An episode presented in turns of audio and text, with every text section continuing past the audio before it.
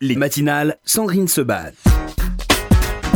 Merci d'être avec nous pour ces matinales consacrées à l'art ce matin et au surréalisme avec euh, l'un des plus grands connaisseurs à la fois de l'art et du surréalisme en France, Patrice Trigano. Bonjour. Bonjour. Merci beaucoup d'être avec nous. Vous avez plusieurs vies en une, Patrice Trigano, si on peut dire, expert en tableau, collectionneur, galériste, écrivain, euh, mais au-delà de tout, euh, c'est ce que dit votre biographie, arthropophage, c'est bien ça? C'est ça. C'est cela. et vous venez de publier ce livre, L'amour égorgé aux éditions Maurice Nadeau, qui parle de René Crevel. Et c'est vrai que euh, bah, le livre est passionnant, évidemment, de par euh, ce personnage qu'on connaît peu, qu'on connaît mal, et de par, j'ai envie de dire, toute la galerie de personnages, de personnalités euh, de, du surréalisme qui, qui sont ses amis et, et, que vous faites parler et qu'on découvre un peu mieux à travers ce livre. D'abord, Patrice Trigano, qu'est-ce qui vous a donné envie d'écrire sur René Crevel, ce personnage mort très jeune, extrêmement avec une vie très compliquée compliqué, difficile et en même temps une très belle vie parce que, comme vous l'avez dit tout à l'heure en antenne, eh bien, sauvé finalement par l'art. Écoutez, c'est une vieille histoire dans ma vie, mon rapport avec René Crevel. J'ai eu la malchance, qui fut aussi une chance dans ma vie, de tomber gravement malade mhm. à l'âge de 19 ans. Et à l'époque, je venais de faire des, des études euh, comme tous les, jeunes, à l'école alsacienne, où j'avais eu un, professeur de français absolument extraordinaire qui s'appelait Alfred Simon, et qui nous parlait de choses dont on ne parlait pas habituellement dans les classes de français. Il nous parlait de Samuel Beckett, de Jean Genet mhm. et du surréalisme. Et lorsque je suis euh, tombé malade, j'avais une sorte de liste de lecture qu'il m'avait euh, donnée. Et dans cette liste de lecture dont j'ai lu tous les livres, il y avait un livre de René Crevel qui s'appelle Mon corps et moi, qui raconte euh, l'histoire terrible de ce jeune homme qui euh, avait la tuberculose à l'époque où la tuberculose était quelque chose de, d'absolument effroyable et qui en plus avait de gros problèmes psychologiques parce que il avait des rapports extrêmement difficiles avec sa mère euh, et il vivait très très très très mal ce rapport avec sa mère. Et alors, bon, j'ai lu ce livre, ce livre m'a absolument euh, passionné, il m'a poursuivi tout au cours de ma vie. J'ai écrit depuis un certain nombre d'années des livres sur des grands révoltés, des grands artistes, des grands poètes, souvent euh, euh, révoltés, mhm. souvent névrosés, comme Antonin Artaud, comme Alfred Jarry, comme Raymond Roussel. Et je voulais faire une sorte de quatrième volet à cette sorte de tétralogie, si j'ose dire, euh, en parlant de, de, René Crevel. Mhm. Voilà. Donc, euh, euh, ce livre a beaucoup, beaucoup compté sur moi puisque je, je l'ai porté pendant pratiquement un demi-siècle. oui, donc effectivement, il était. Et, du coup, euh, puisque vous l'avez porté, comme vous dites, pendant un demi-siècle, est-ce qu'il a été facile à écrire ou justement, comme il y avait beaucoup peut-être de pression que vous êtes mis euh, vous-même, c'était, c'était un peu compliqué? Écoutez, j'ai mis deux ans et demi à écrire ce livre parce qu'il m'a nécessité beaucoup, beaucoup de recherches, mais en même temps, je l'ai écrit avec beaucoup de euh, d'allégresse, un petit peu comme une délivrance, parce que cette histoire, qui est une histoire extrêmement émouvante et qui est une très belle histoire, mm, cette histoire de, René Crevel, euh, je voulais véritablement la faire euh, vivre, la faire revivre et la rendre la plus vivante possible. Alors on va parler du surréalisme aussi, puis de votre carrière et de manière euh, générale, mais euh, vous m'avez dit euh, là juste avant, vous avez parlé de révolte et d'art, ça pourrait être le sujet du bac de philo de l'année prochaine. Est-ce que selon vous, il faut être révolté forcément pour être un artiste ou pour être un grand artiste? Est-ce que les plus grands artistes sont ceux qui sont les plus révoltés finalement? Alors moi je fais partie de, des gens qui pensent que l'art est une chose qui doit déranger. Euh, l'art lisse, l'art euh, qui est plaisant, euh, qui fait plaisir, etc. L'art qui est beau. C'est l'art qui est beau. C'est plus du côté de la décoration. en tout cas, l'art qui est joli, c'est comme on dit entre guillemets. Vous voyez, ça, c'est. Oui, oui, je veux très bien. Ça, ça ne m'intéresse pas beaucoup. Moi, ce qui m'intéresse, c'est l'art qui, c'est l'art qui change la nature des gens. Mhm. C'est l'art qui, euh, qui vous bouleverse. C'est l'art qui vous renverse. C'est l'art qui fait de vous une autre personne que celle que vous êtes. Euh, avant d'entrer en art, si j'ose dire, comme mhm. on entre en religion.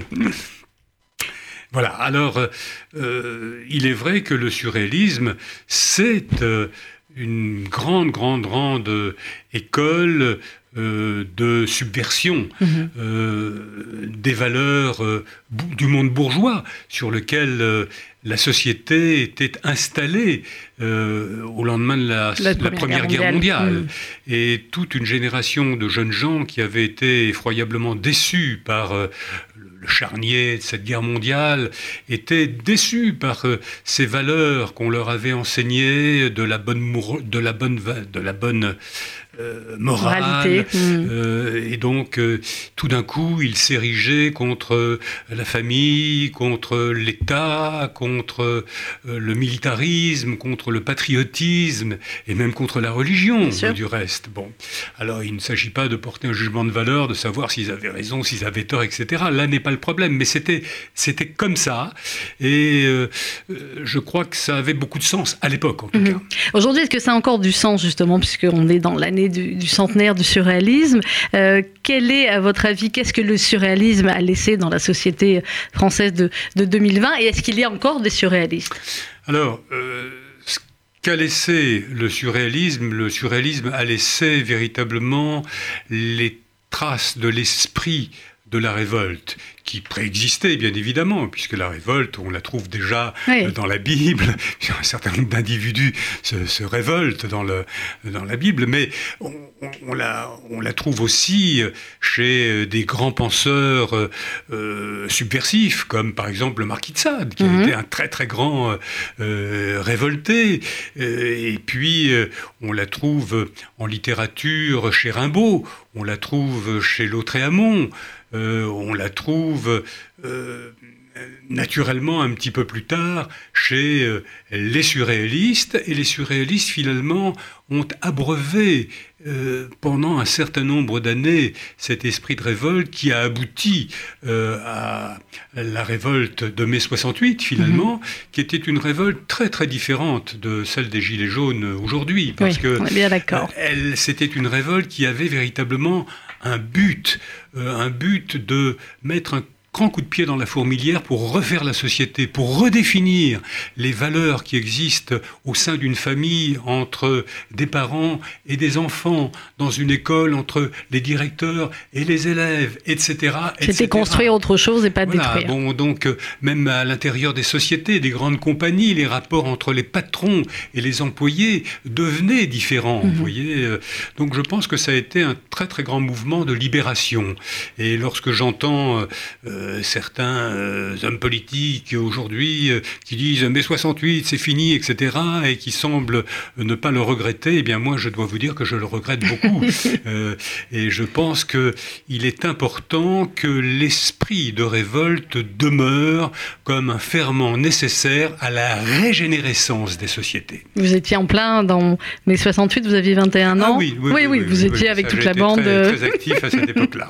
Alors on va revenir au livre Patrice Trigano, L'amour égorgé et à René Crevel. Ça démarre, j'ai envie de dire, de manière très, euh, très dure, euh, le livre, mais c'est ce qu'il a vécu, c'est euh, le suicide de son père. Ah, c'est terrible, c'est terrible. Et c'est sa mère qui, qui, on ne sait pas comment la qualifier, on dirait aujourd'hui mère qui martyrise son enfant, et c'est même au-delà, hein, c'est de la souffrance psychologique, c'est de la souffrance physique, c'est enfin vraiment une mère complètement terrible, et qui l'accuse finalement, qui dit ben voilà, tu vaux pas mieux que ton père, et qui lui montre le corps pendu de son père. Un matin, donc, euh, à son réveil, sa mère fait irruption dans sa chambre, euh, le tire par le bras, elle lui dit Viens voir, je veux que tu vois, je veux que tu vois. Elle pousse la porte du salon et lui dit Regarde Et son père est pendu à la porte centrale la poutre centrale pardon, du, euh, du salon. Et là commence une chose tout à fait inattendue et absolument monstrueuse. Sa mère lui dit Regarde, regarde ce pourri, regarde cette ordure,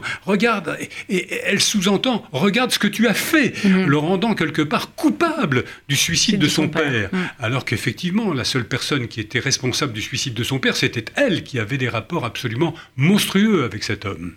Alors ça commence comme ça, euh, et ensuite effectivement, euh, bah, on va on va avoir toute la vie de euh, de René avec de René Crevel avec ses rencontres importantes. L'une des premières rencontres importantes, c'est avec André Gide. Voilà. Alors première rencontre importante avec André Gide parce que René Crevel était homosexuel, mhm. il vivait très mal son homosexualité et naturellement Gide qui avait parfaitement compris tout cela lui a tapé un jour sur l'épaule en lui disant écoute Arrête un petit peu, arrêtez un petit peu tout ça. Euh, bon, euh, on est homosexuel comme on est NAIT, avec les yeux mm. bleus ou avec les yeux verts, et tu n'as aucune raison de mal vivre ton homosexualité. Il faut la vivre pleinement, euh, véritablement. Il faut que tu t'épanouisses.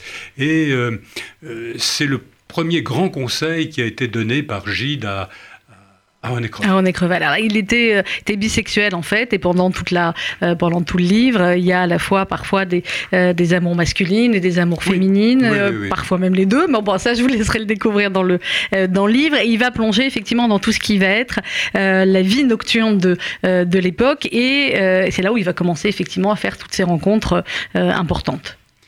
Oui, alors la seconde rencontre qu'il a faite, effectivement, c'était la rencontre avec le mouvement Dada. Mhm. Euh, alors, est-ce qu'on peut expliquer euh, ce qu'est le mouvement Dada pour nos auditeurs, peut-être pas, euh, pas complètement informés ou pour les plus jeunes C'est un mouvement qui a été créé à Zurich, au cabaret Voltaire, par Tristan de Sarah, mhm. dans les, la fin des années 10, et 1910, donc. Et ce mouvement était un grand mouvement euh, contestataire euh, qui a annoncé la venue du surréalisme. Tristan de Sarah est venu en France et la grande idée de Tristan de Sarah, c'était que pour finalement changer quelque chose à la société, il fallait mhm. commencer à attaquer le langage. Parce que le langage est à la base de toute chose. Euh, Est-ce que du coup, on pourrait dire que les jeunes aujourd'hui, avec leur langage SMS, sont des dadaïstes ou on pousse l'histoire trop loin? Écoutez, euh, les SMS, euh, je ne sais pas, mais en tout cas, les rappeurs, incontestablement, là, il y a quelque chose de, très, très dadaïste, là, mm. vous voyez, dans, le, dans cette idée de faire exploser véritablement le, le, langage. Et j'aime beaucoup cette idée qui consiste à dire, euh, faisons, changeons les données du langage pour changer, pour commencer à changer quelque chose à la société. Mm-hmm. Alors, c'est ce que c'est ce que faisaient Tristan de Sarah et les dadaïstes. Et puis, euh, euh, partant de là, au-delà de, cela, euh, il a... Tristan de Sarah, il s'est rapproché d'André Breton, mhm. qui était devenu une sorte de co-directeur du dadaïsme. Le rapport entre André Breton et Tristan de Sarah était devenu très difficile, à tel point qu'à un moment donné, André Breton a créé son propre mouvement en quittant le mouvement Dada, et il a dit je crée le surréalisme. Alors la grande différence, c'est que effectivement, c'était aussi un mouvement contestataire, mais c'est un mouvement contestataire qui invitait à la table la poésie et le rêve. Hum. Alors, euh, René Crevel lui va à la Sorbonne, mais euh, il en fait une description, en fait une description effectivement de la Sorbonne, trop classique, musée de toutes les sénilités, etc. etc. Oui, oui, oui, ça lui plaisait pas, ça lui plaisait pas. Lui, ce qu'il aimait, c'était, c'était autre chose. Alors finalement, il passait euh, Plus ses de temps, oui, ailleurs que... avec les, les, les, jeunes intellectuels de, de cette époque. Euh, quels sont les, justement ces jeunes intellectuels de l'époque qui l'ont euh, le plus euh, marqué? Alors on va les voir au fur et à mesure du livre. Il y a, Breton et il y en a beaucoup d'autres. Mais est-ce qu'à l'époque finalement leur notoriété était aussi importante que qu'elle l'est aujourd'hui? Alors, incontestablement, non, mais c'était des jeunes, notamment les surréalistes, c'est-à-dire Aragon, Philippe Soupeau, André Breton, qui était le patron du, le patron entre guillemets du, mouvement, euh, c'était des jeunes qui faisaient parler d'eux. D'abord, ils avaient un talent littéraire absolument extraordinaire.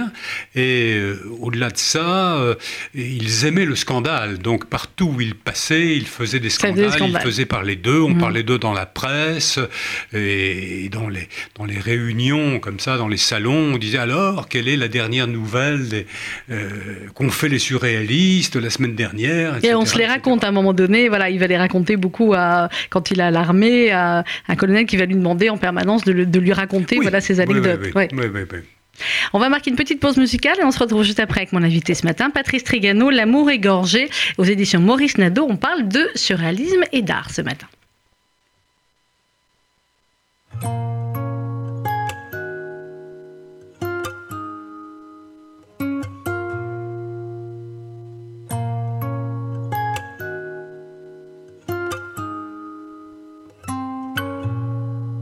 J'avais pas prévu d'un jour adopter mon enfant, j'ai dû surtout m'adapter. Y a pas que les gènes qui font les familles, des humains qui s'aiment suffisent. Et si l'averse nous touche, toi et moi, on la traverse à deux, à trois. Et si l'averse nous touche, toi et moi, prends ma main de beau papa. Je t'attendais pas, je te laisserai pas. Même sans le même sang, on s'aimera. Non, je ne volerai jamais la place du premier qui t'a dit je t'aime. Sur ton visage, on voit son visage et c'est ainsi que tu es belle. De vous à moi, c'est moi j'avoue qui me suis invité sa villa, dans la vie où elle n'a rien demandé. Et si l'averse nous touche toi et moi, on la traverse à deux, à trois. Et si l'averse nous touche toi et moi,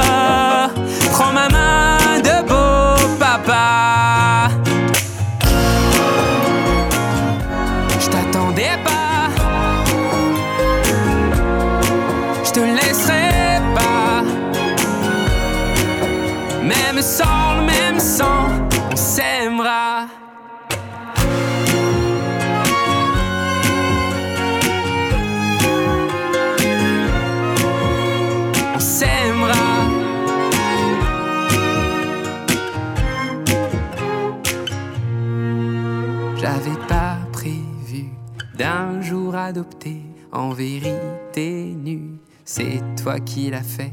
Y a pas que les gènes qui font les familles du moment qu'on s'aime. Et si l'averse nous touche toi et moi, on la traverse à deux, à trois. Et si l'averse nous touche toi et moi, prends ma main, dis prends-la. Je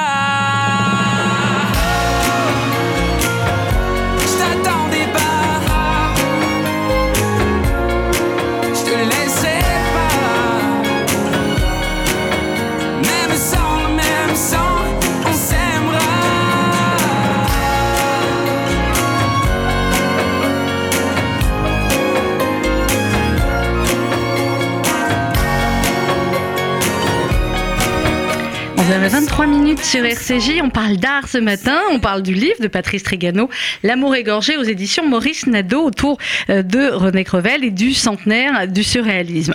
Alors on l'a dit, Patrice Trégano dans le livre, euh, c'est euh, c'est l'histoire, la vie de René Crevel, courte vie, hein, il est décédé Oui, à l'âge de... est- il est mort à 34 ans. Oui, c'est vraiment très Il court. suicidé, Il s'est son suicidé. Ouais, comme son père. Terrible. Avec euh, en même temps la, la tuberculose qu'il avait et qui, bien, c'est très bien raconté dans le livre, au fur et à mesure va euh, va lui grignoter comme ça ses, ses forces, sa vie, avec des traitements euh, à l'époque qui étaient extrêmement euh, rudes. C'était les sanatoriums, c'était scier des côtes. Enfin, c'était assez terrible ce qu'il a vécu. hein. Alors il a passé une partie de sa vie, une large partie de sa vie dans les sanatoriums, mais à chaque fois qu'il sortait remis sur pied d'un sanatorium, il avait une sorte de boulimie de vie et donc du coup, il ouais. voulait compenser en, par l'excès. Donc euh, les excès, il les a tous connus, il les a tous vécus et sans aucun regret. Et c'est ce qui fait aussi que sa vie a été extrêmement euh, courte, mais, euh, mais dense, effectivement. Dense et riche, très riche. Alors il y a toutes ces conversations euh, que vous imaginez, j'imagine, ou alors que vous avez, euh, je pense évidemment lu beaucoup de choses, travaillé beaucoup là-dessus, mais euh, les conversations entre René Crevel et, et Aragon ou Breton, comment vous les avez restituées? Alors les conversations, effectivement, je les ai bien évidemment inventées, mais je les ai inventées en pensant, en étant intimement convaincu que euh, les mots que j'employais sont des mots qui sont venus euh, dans leur bouche, parce que je crois avoir une- assez bonne connaissance euh, de, ce, de ce sujet. Et euh, donc, lorsque je fais parler Aragon, euh, j'ai cherché véritablement à lui faire dire des choses qu'il aurait pu dire. Alors, justement, sur, sur Aragon, sur une conversation qu'ils ont tous les deux, Aragon lui répond à un moment donné il parle des parents, de ses parents, il répond Le mensonge est salutaire, il ouvre les portes de l'imaginaire. Peu m'importe de savoir qui est mon père, puisque je suis avant tout le fils de mon œuvre. Et eh oui, et eh oui, ça, le je fils de mon œuvre. C'est très très important. Je pense qu'Aragon aurait pu dire quelque chose comme ça, mhm. effectivement. Ça veut dire quoi être le fils de son œuvre? Ça veut dire que pour un artiste, c'est... Euh, ça veut dire que c'est l'œuvre qui génère l'artiste et non pas l'inverse, vous voyez Oui, je vois. c'est une belle idée. Mhm. C'est une idée poétique, naturellement, mais c'est une très... Ça veut dire que ce sont les grandes œuvres qui vont construire après les grands artistes? Voilà. Oui. C'est un peu ça l'idée. C'est un peu ça l'idée. Bah, l'idée est très claire là-dessus. Alors, euh, il y a aussi tout ce qui. Il y a les voyages, il va aller euh, à Berlin et il y a tout un passage également que vous imaginez, j'ai bien noté, je cherche à la page 137, sur, euh, sur la culture juive.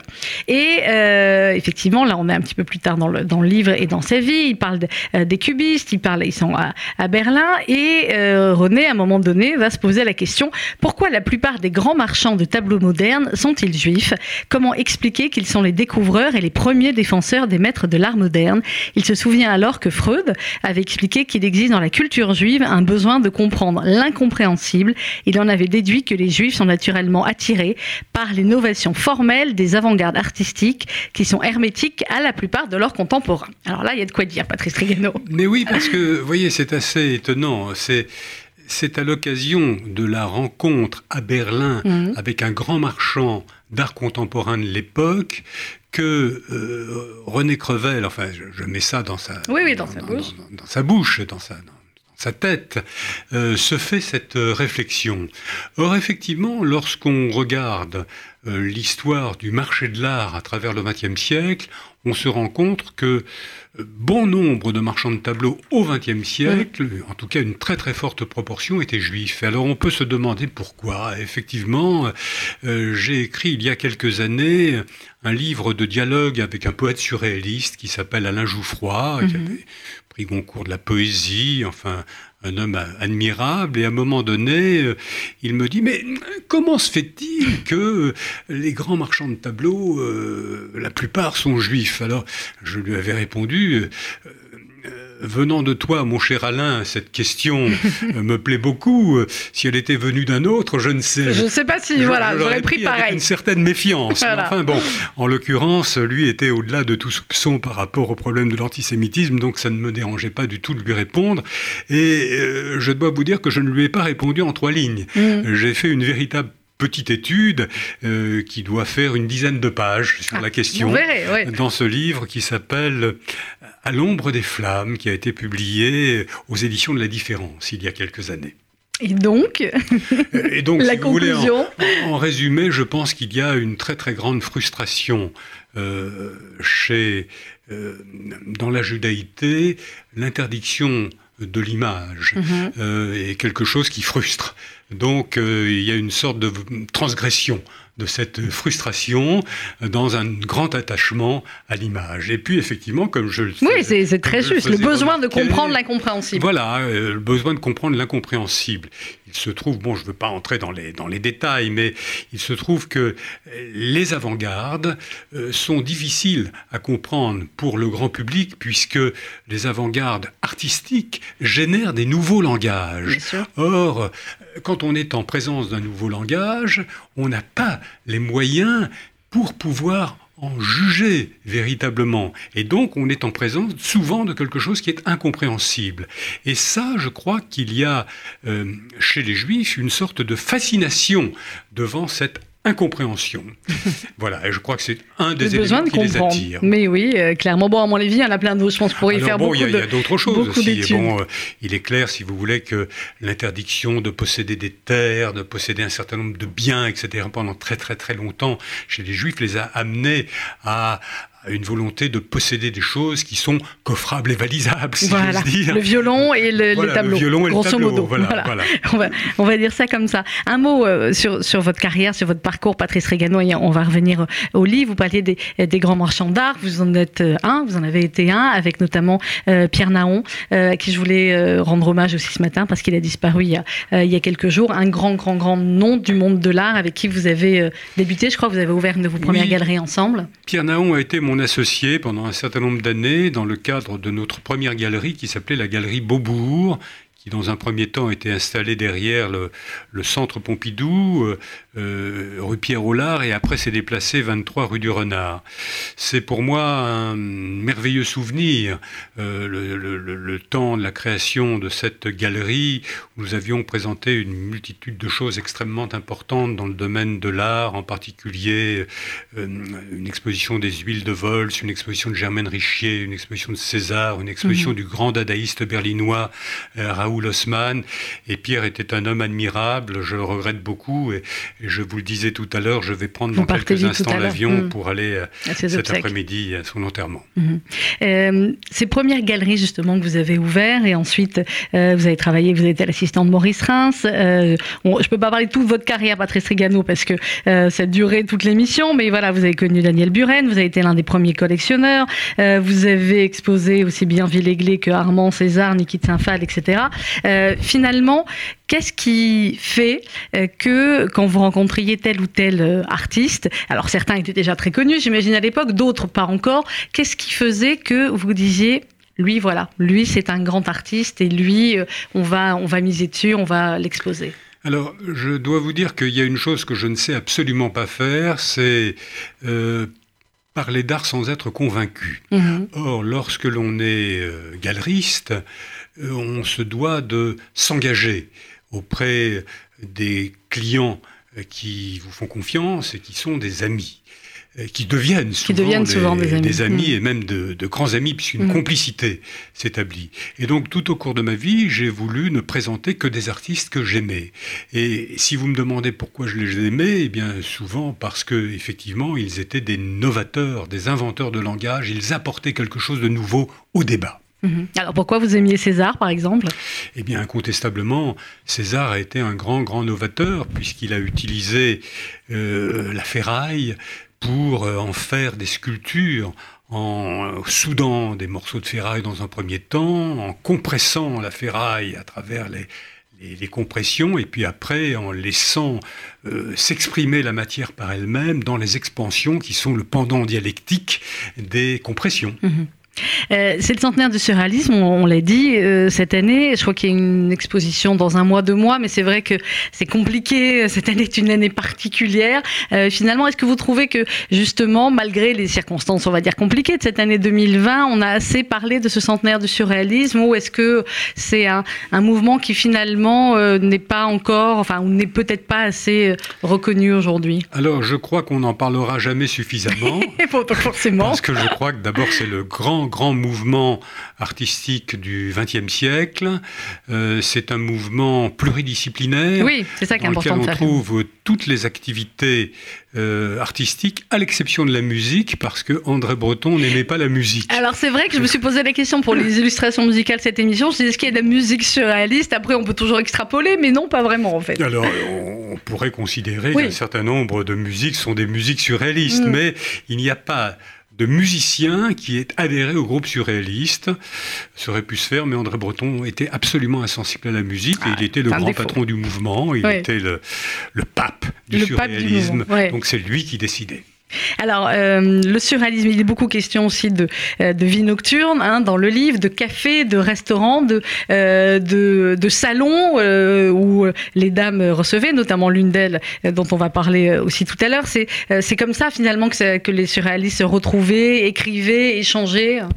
Oui, il y avait euh, cette euh, habitude des, des salons, euh, des salons littéraires Mmh. ou des salons Oui, comme à artistiques. l'époque finalement, enfin comme il y a plusieurs siècles Voilà. avant. Alors, euh, je parle dans le livre de deux dames particulièrement, Nancy Cunard, Mhm. qui était une femme absolument extraordinaire, qui était anglaise qui était une poétesse talentueuse qui s'était beaucoup beaucoup battue pour contre la ségrégation à l'endroit des, des Noirs. Et elle a beaucoup, beaucoup milité, elle a beaucoup fait euh, dans ce domaine, et elle avait, euh, elle recevait chez elle, elle avait une sorte de salon littéraire euh, qui était très, très bien fréquenté, notamment par les, surréalistes. Alors, c'était une femme très libre, elle a été la maîtresse d'Aragon, elle a mhm. été la maîtresse de René Crevel, entre autres, elle a eu des rapports difficiles d'ailleurs avec ses avec ses, amants. Mhm. Et je raconte pourquoi dans le livre. Alors on ne va pas entrer dans les détails, euh, qui sont des détails un petit peu intimes, mais bon, euh, qui ne manquent pas d'intérêt pour illustrer les choses. Et puis, il y a un autre salon littéraire dont je parle, qui est euh, extrêmement intéressant, extrêmement important pour l'époque. C'est la maison de Marie-Laure de Noailles, la mhm. vicomtesse Marie-Laure de Noailles, qui avait une, une maison place des États-Unis et qui recevait D'ailleurs, euh, René Crevel est mort en 1935, il fréquentait la maison de Marie-Laure de Noailles, mais moi je me souviens très bien lorsque j'étais jeune homme dans les années 60, Marie-Laure de Noailles, qui à l'époque était devenue une dame âgée, continuait à recevoir, à donner des très très belles soirées. J'étais une fois allé chez elle, enfin bon, c'était assez extraordinaire. vous vous en souvenez. On va marquer une autre pause musicale et on va se retrouver juste après pour la dernière partie de nos matinales avec mon invité ce matin, Patrice Trigano, L'amour égorgé, c'est aux éditions Maurice Nadeau sur RCJ.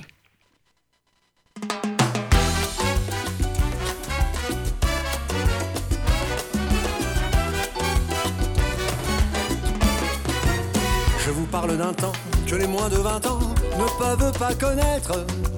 Montmartre en ce temps-là accrochait ses lilas jusque sous nos fenêtres. Les cylindres garnis qui nous servaient de nid ne payaient pas de mine. C'est là qu'on s'est connu, moi qui criais famine et toi qui posais nu. La bohème, la bohème, ça voulait dire on est heureux.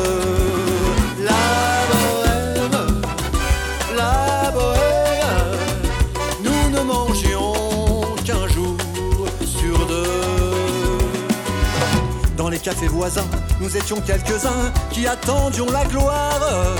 Et bien que miséreux, avec le ventre creux, nous ne cessions d'y croire. Et quand quelques bistrots contre un bon repas chaud nous prenaient une toile, nous récitions des vers groupés autour du poêle en oubliant l'hiver. La bohème, la bohème,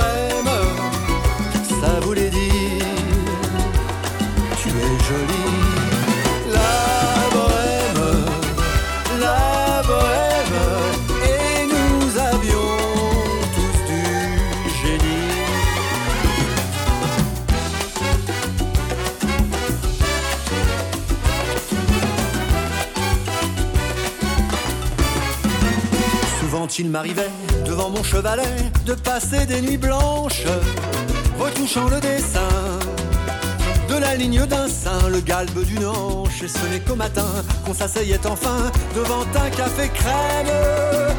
Puis aimer la vie, fallait-il que l'on s'aime et qu'on aime la vie? La bohème, la bohème, ça voulait dire on a 20 ans.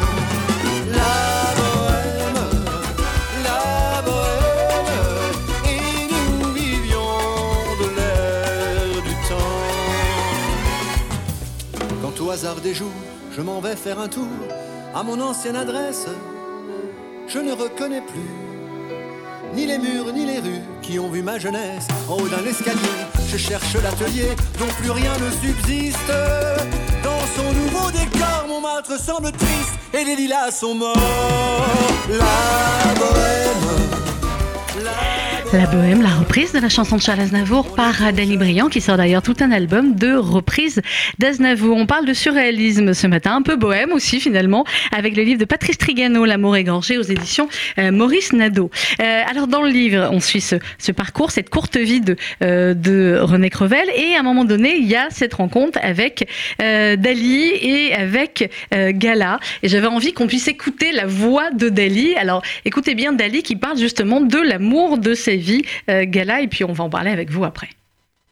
Il y a deux choses que j'aime le plus au monde. L'une, c'est mon épouse Gala et l'autre, Laure.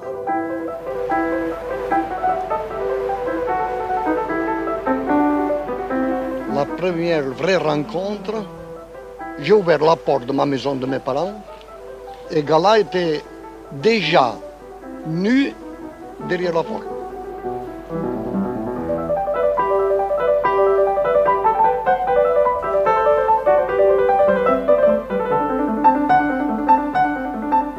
Alors tout de suite, je me suis, je me suis euh, formé une espèce de, de mélange de, d'excréments de chèvre, parce que les excréments de chèvre, ça m'excite beaucoup sexuellement, alors je pensais que ça allait exciter Gala la même chose. Voilà, ça c'était Dali. Vous le racontez dans le livre d'ailleurs, cette histoire enfin, complètement euh, dingo d'excréments de chèvre et des rapports entre Dali et Gala. Oui, vous savez, j'ai eu le, le bonheur, la chance de connaître Dali. Ah, alors vous allez me raconter. J'ai été l'éditeur de- d'une de ses sculptures, Hum, laquelle? Euh, la girafe au tiroir. Oui, Une femme très bien. Oui, la femme Vénus girafe avec ça, trois, je crois, ou quatre des tiroirs qui tiroirs sur le, Hum. sur le côté. Et le personnage, effectivement, était assez, assez étonnant. Grand cabotin, euh, doublé euh, d'un talent absolument génial et Mhm. complètement délirant. Euh, et alors, les rapports de Dali avec euh, René Crevel euh, sont nés à l'occasion d'une rencontre chez justement la vicomtesse Marie-Laure de Mhm. Noailles, qui euh, avait fait une première pour la projection du film que Dali avait fait avec Buñuel, avec Louise Buñuel, un film qui s'appelle L'âge d'or. Alors c'est un film extrêmement subversif. Oui. Euh, et euh, à l'issue de cette, euh, de cette projection, les gens venaient féliciter Dali, venaient féliciter Buñuel, qui n'avait rien à faire d'ailleurs de la platitude des compliments qui leur étaient faits, qui tombaient tous plus ou moins à plat, Ah, c'était très joli, etc. Alors que c'était pas joli. C'était pas joli. C'était au contraire très agressif. Le joli, c'est ce qu'il y a de plus terrible. Donc ils étaient très agacés. Puis d'un seul coup, René Crevel vient voir Dali et, et là, il lui dit pas c'est joli. Là, il lui dit ouh là là là là, j'ai été euh, bouleversé par ce que vous avez fait. Mais dites-moi. Il trouve les bons mots. euh, il commence à parler du marquis de Sade, etc. Et Dali comprend qu'il a un interlocuteur véritablement intéressant et il, il prend euh, Crevel par le bras et il l'emmène dans un petit coin et puis il commence à parler, à parler, à parler et puis ça n'en finit plus. Alors Marie-Laure de Noailles, euh, qui comprenait que finalement sa soirée était privée euh, de la présence de Dali parce qu'il était en train de parler dans un coin avec René Crevel, va le tirer par le bras, mais Dali lui dit non, non, non, euh, je veux pas venir. Alors euh, Gala s'en mêle. Euh, Gala, naturellement, avait été la femme de Paul Éluard. Oui, avant. Elle avait quitté Paul Éluard pour devenir la femme de De Dali. Dali. Hum. Et euh, elle jouait un rôle très important dans le dans la vie de, de Dali. Et donc elle va elle-même, sur la demande de Marie-Laure de Noailles, euh, tirer euh, Dali par la manche en lui disant il faut revenir à la soirée là, pour parler aux invités, etc. Et Dali euh, dit Mais moi j'en ai rien à faire de cette soirée, ce qui m'intéresse c'est de parler avec René Crevel. D'ailleurs, je le trouve tellement extraordinaire qu'on va l'inviter à, à Cadaqués, À dans sa maison. Hum. Alors Et donc il effectivement, raconte, ouais. euh, il y a un chapitre dans lequel je raconte euh, la- le, moment assez extraordinaire que, euh, que René Crevel a vécu en compagnie de Dali et de Gala à, Portligat. Hum, Et ça fait effectivement très envie. Alors il y a, euh, il y a un moment aussi euh, où euh, René Crevel va parler euh, d'un d'un projet, d'une lettre ouverte à Hitler. C'est quand même assez, assez dingue, dans lequel il entendait critiquer les agissements du Troisième Reich en demandant, vous dites effectivement quelle naïveté, voilà, il voulait faire une lettre ouverte à Hitler oui, il y pour avait- lui il dire, bah avait- faut arrêter, grosso modo. Quoi. Il y avait une certaine naïveté, vous comprenez, dans, dans tout ça. Les Il y artistes, avait de l'idéalisme. Les artistes pensaient qu'il euh, pourrait finalement raisonner euh, Mm. un homme comme Hitler. Mm. Euh, bon, c'était évidemment absolument aberrant et tout ça est évidemment malheureusement à mais enfin, il y avait une volonté de la part des artistes d'intervenir. Alors, on vous parlez aussi de, Giacometti euh, dans, le, dans le livre. Je voulais retrouver la, phrase euh, exacte. Et, euh, effectivement, à un moment donné, vous faites parler Giacometti avec ces phrases. En matière d'art, poursuivit Giacometti, nous sommes tous de parfaits impuissants et c'est une chance, car que serait une œuvre qui donne satisfaction à son créateur? Il n'y a que dans le ratage et surtout dans l'insistance à recommencer que l'on peut entrevoir un brin de vérité. Oui, alors ça, je crois que c'est véritablement la définition de l'œuvre de Giacometti. Mhm. Giacometti, c'est l'exemple type d'un homme qui a passé sa vie à essayer de faire une sculpture qui ne lui donnait pas satisfaction. Et donc, sans arrêt, il, il se, remettait à l'œuvre pour essayer de faire une tête et d'exprimer ce qu'il y a dans une tête, ou un petit personnage filiforme qui n'en finit, qui n'en finissait pas de maigrir sous, ses, mhm. sous ses doigts. Et son rêve eût été évidemment, probablement, qu'il finisse par disparaître véritablement. Donc la plus belle des sculptures de Giacometti, c'est finalement celle qui n'existe pas. Oui, hein celle qu'il n'a jamais réussi ou à faire. Mais de manière plus générale, cette phrase que serait une œuvre qui donne satisfaction à son créateur, vous qui avez connu les, plus grands, fait débuter aussi euh, les plus grands, est-ce que euh, justement pour certains, euh, ils, n'avaient jamais la sensation que l'œuvre soit telle qu'ils l'auraient voulu? Ou est-ce que par exemple quelqu'un comme Dali avec toutes les extravagances qu'on connaît finalement sur ses œuvres il disait bah oui c'est magnifique c'est du Dali je suis un génie etc. Alors effectivement, il y a deux catégories d'artistes, mais d'une façon générale, il faut être très méfiant et très défiant à l'endroit des artistes qui sont très très satisfaits bon, à part Dali. Euh, de leur art. Oui, enfin, vous savez, Dali, c'était un petit peu de façade. C'était la façade. C'était un homme qui doutait aussi beaucoup, qui était habité par le, par le doute, mais il, avait une façade, il avait une carapace, il, euh, il c'était un grand comédien finalement. Mhm. Et donc, qu'est-ce qui se cachait derrière cette carapace? Ça, c'est autre chose. Incontestablement, il y avait probablement beaucoup de doutes aussi. Euh, et alors le, livre euh, se termine aussi avec la, euh, ce qu'on appelait la, femme égorgée. Ça explique, j'imagine, effectivement le titre du livre qu'on n'a pas encore expliqué. Oui, oui, parce que bon, les rapports entre René Crevel et Giacometti ont été des rapports extrêmement étroits, comme on le comprend en lisant le, livre. Et à l'occasion d'une discussion, j'ai imaginé que René Crevel venait à parler à Giacometti d'une sculpture qu'il a faite avant euh, d'être le Giacometti que l'on connaît, mhm. c'est-à-dire le Giacometti des personnages filiformes. Dans la première partie de son œuvre, Giacometti était un sculpteur surréaliste. Et il avait fait une très belle sculpture qui s'appelait La femme égorgée. Mhm. Et alors, euh, René Crevel lui dit, tu sais, euh, cette femme égorgée, c'est quelque chose qui me bouleverse. À chaque fois que je suis devant cette sculpture, il se passe quelque chose et je ne comprends pas très bien pourquoi.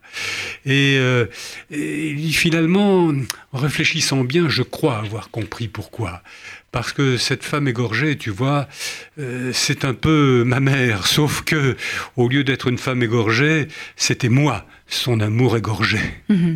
Et c'est pourquoi le titre, euh, le titre du livre. Qu'est-ce que ça vous a euh, Vous me disiez, Patrice Régano, que ce livre, finalement, vous l'aviez en vous depuis des années et des années. Le fait de, de l'avoir écrit, aujourd'hui, ça, ça représente quoi? Eh bien, c'est comme un accouchement, finalement, voyez-vous. J'ai l'impression de m'être libéré d'une chose, d'une histoire que je portais en moi, qui est une histoire qui fait partie véritablement intégrante de ma vie. Et c'est un petit peu ce que j'ai cherché à faire dans les différents livres que j'ai écrits. Lorsque j'ai écrit sur Artaud mhm. aussi, c'est un, très grand poète que j'ai découvert lorsque j'avais 20 ans, lorsque j'étais malade aussi. Euh, même chose pour Raymond Roussel, même, même chose pour Alfred Jarry. Et j'ai besoin, j'ai eu, j'ai éprouvé véritablement le besoin de raconter ces histoires et de chercher à les faire partager. Votre arthropophagie, aujourd'hui, elle se manifeste toujours comment? Toujours en, allant voir euh, des expositions, en découvrant de euh, nouveaux talents, avec votre, votre galerie que vous continuez évidemment à, avoir. Euh, ça se manifeste comment? Pendant très très très longtemps, je ne pouvais pas supporter qu'il existe de grandes expositions sans que je les ai visitées. Je comprends.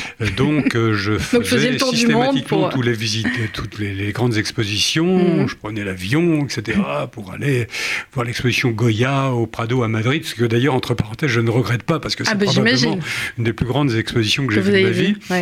Oui, j'allais un petit peu partout pour voir des expositions. Bon, maintenant j'ai pris un petit peu d'âge, donc je voyage moins facilement. Tout le monde a ceci dit voyage moins en ce moment. Hein. Mais en revanche, je voyage dans ma tête, je mhm. voyage avec ma bibliothèque, avec mes livres.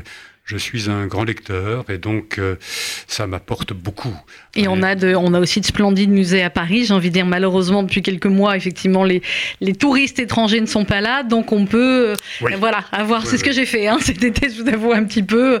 Voilà, on peut avoir accès un peu plus facilement à des grandes œuvres qui sont euh, chez nous à Paris. Et ça permet aussi voilà, de, de faire vivre aussi les musées. L'art en ce moment, il se porte comment, Patrice Trigano? Écoutez, euh, la création artistique n'est pas, de mon point de vue, dans une grande, grande, grande, euh, dans un grand moment. Mhm. Tout ce que je vois me rappelle beaucoup des choses que j'ai vues précédemment, et je crois que ce n'est pas un très bon signe, parce que je crois que l'art est important lorsqu'il se régénère, mhm. ce qui fut beaucoup le cas euh, au XXe siècle, où les mouvements se sont succédés par opposition dialectique, en se contredisant, donc euh, euh, à l'impressionnisme a succédé le post-impressionnisme, au post-impressionnisme le cubisme, au cubisme le surréalisme, au surréalisme, l'abstraction d'après-guerre, etc., etc. Et à chaque fois, il y avait des oppositions qui étaient très fortes. Aujourd'hui, je vois une culture artistique différente, qui est un petit peu une culture euh, Internet, finalement, mhm. un clic, et, vous allez à l'autre bout musée, du monde, et les artistes sont au courant de tout ce qui se fait, se copient beaucoup les uns les autres, et je crois que c'est un petit peu dommage. Je n'ai pas l'impression, je me trompe peut-être, hein, mhm. mais je n'ai pas l'impression qu'on soit dans une grande, grande période de créativité. Bon, bah, peut-être après les, crises que nous traversons, ça donnera lieu, comme euh, souvent après les crises, à des périodes de créativité. Merci beaucoup, Patrice euh, Trigano, d'être venu nous voir ce matin. L'amour égorgé, c'est aux éditions Maurice Nadeau. Et si on veut en parler avec vous aussi, on peut se rendre dans votre galerie. Euh, elle est rue des, toujours rue des Beaux-Arts Rue des Beaux-Arts. Toujours rue des Beaux-Arts. Ça fait un moment hein, que vous êtes là-bas, vous n'êtes pas rebougé. Merci beaucoup, Patrice Trigano. Dans quelques instants, vous allez retrouver le journal de 12 heures présenté par Rudy Saada, avec comme invité le grand rabbin de France, Raïm Qui reviendra sur tous les sujets d'actualité. N'oubliez pas, mercredi à 12h, l'événement sur RCJ. C'est euh, en direct et pour la première fois l'interview de son Excellence, l'ambassadeur des Émirats Arabes Unis euh, en France, qui viendra au lendemain de la signature de l'accord entre Israël et les Émirats Arabes Unis, nous parler, vous parler euh, librement pour la première fois, donc en direct et en studio mercredi à 12h. Demain, on consacrera l'émission au Salon du Livre Rare. C'est un très très beau salon qui va avoir lieu dans quelques jours à Paris. On en parlera avec plusieurs invités. Très belle journée, à demain 11h.